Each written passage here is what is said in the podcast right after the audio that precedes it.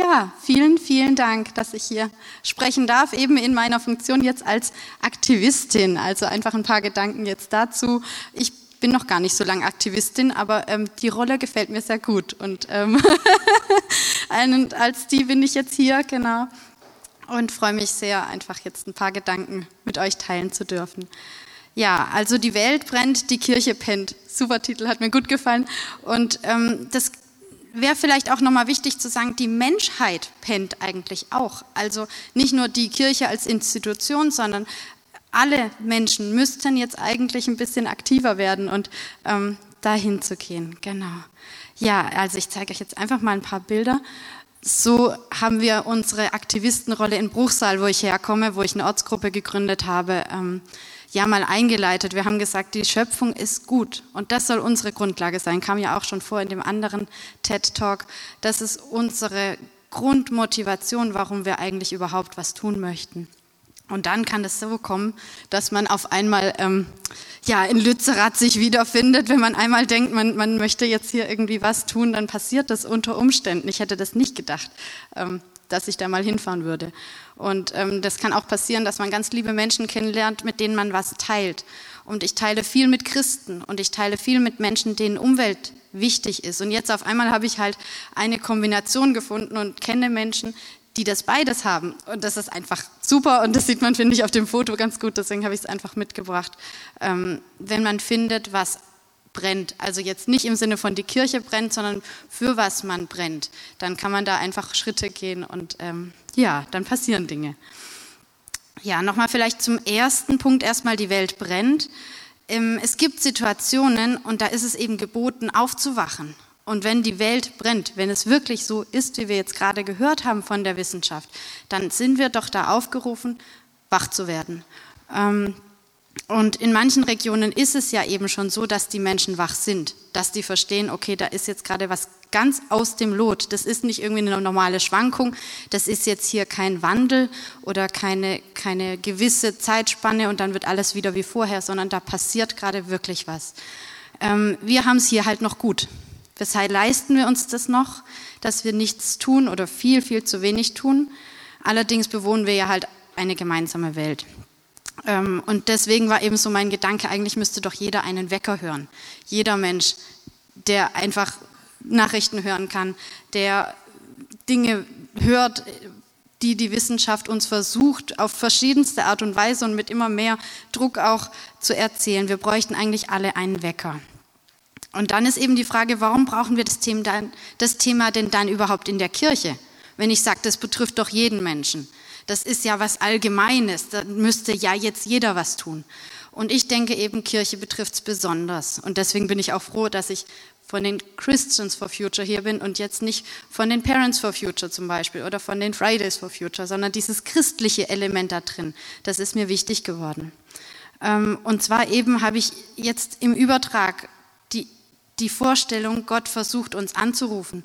Gott versucht wirklich uns zu sagen, hey Leute, das ist jetzt gerade ein Thema, was uns als Christen wirklich berühren sollte. Das ist jetzt nichts, wo wir einfach weitermachen können und sagen können, ja, Hauptsache in unserer Kirche haben wir jetzt noch unter 30 Grad und wir können irgendwie noch nach oben irgendwie Gebete sprechen und, und Lieder singen. Das, das funktioniert so nicht. Ähm, und warum es nicht funktioniert, ist mir auch jetzt einfach die Tage nochmal klar geworden, als wir ähm, diesen Erdüberlastungstag hatten.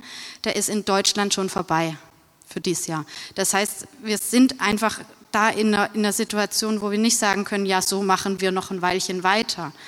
In welchem Rahmen würde das denn funktionieren, dass wir dreifach so viel verbrauchen, wie uns zusteht. Also welche Bank würde das über eine längere Zeit halt mit uns mitmachen, wenn wir ähm, von dem, was uns zusteht, alles verwenden, jedes Jahr und nochmal so viel und nochmal so viel. Also dann muss es ja mal ein Jahr geben, wo wir dann das wieder zurückbezahlen. Wir können ja so nicht weitermachen.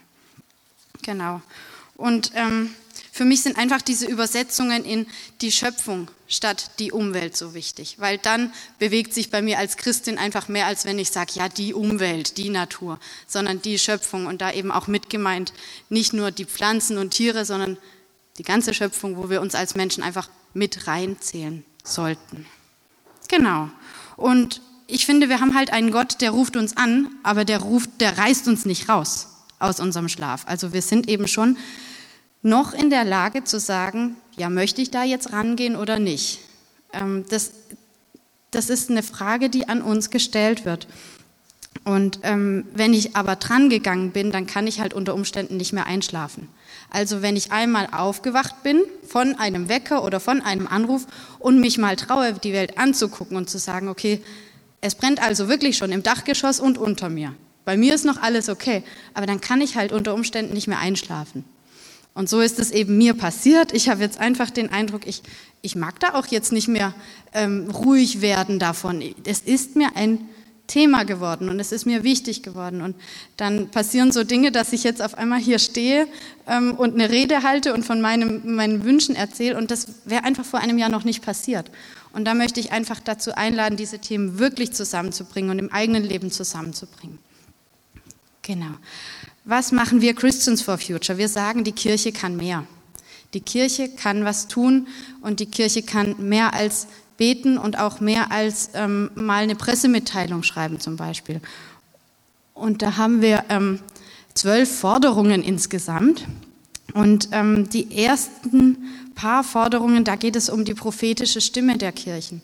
Und da ist der Wunsch, dass wirklich Kirchenleitungen aktiver werden, dass Kirchenleitungen sagen, ja, es ist wirklich wichtig und es ist auch unser Thema.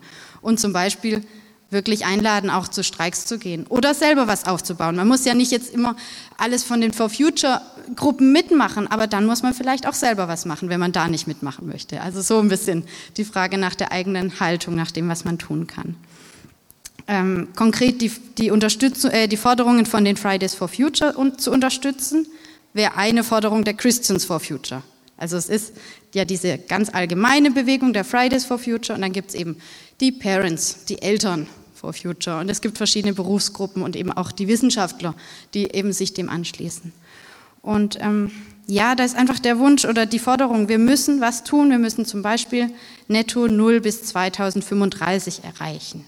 Kohleausstieg bis 2030. Das sind einfach ganz konkrete Dinge, wo es jetzt so langsam auch schon eilig ist, weil es halt brennt, weil wir so lange noch zu wenig oder nichts gemacht haben. Genau. Und ähm, zu der prophetischen Stimme, also immer noch zum ersten Punkt, gehört auch, dass sich die Kirchenleitungen mal zusammentun, weil wir sind doch eine weltweite Kirche, dass wir einfach da auch mehr als Gesamtkirche weltweit aktiv werden, weil dann sind wir viele. Wenn wir jetzt nur die Kesselkirche nehmen, sind es vielleicht zu wenige oder wenn ich nur meine paar Leute aus Bruchsal nehme. Aber wenn wir sagen, wir sind eine weltumspannende Kirche oder sogar zwei, wenn man noch die Katholiken mit dazu nimmt oder sogar noch mehr, wenn man noch die Freikirchen dazu nimmt, dann sind wir doch viele und können doch vielleicht wirklich was tun. Also da die Aufforderung eben da aktiv zu werden. Und klar, die Kirchen haben auch selber, ähm, wie sage ich das jetzt, haben Häuser, haben selber Orte, wo sie durch eigenes Umstellen was verändern können. Das ist so ein bisschen wie, wenn jeder von uns sagt, ich fahre jetzt ein bisschen weniger Auto. So könnten die Kirchen auch sagen, wir gucken jetzt, dass wir weniger verbrauchen an Energie. Dass wir aber auch zum Beispiel nicht mehr in fossile Energieträger investieren.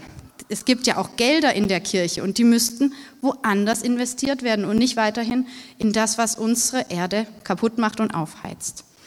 Ähm, und eine dritte Forderung, die mir auch sehr gut gefällt, ist einfach der Bewusstseinswandel innerhalb der Kirchen, dass das noch bekannter wird, dass es ein christliches Thema ist, wie wir im ersten Vortrag gehört haben.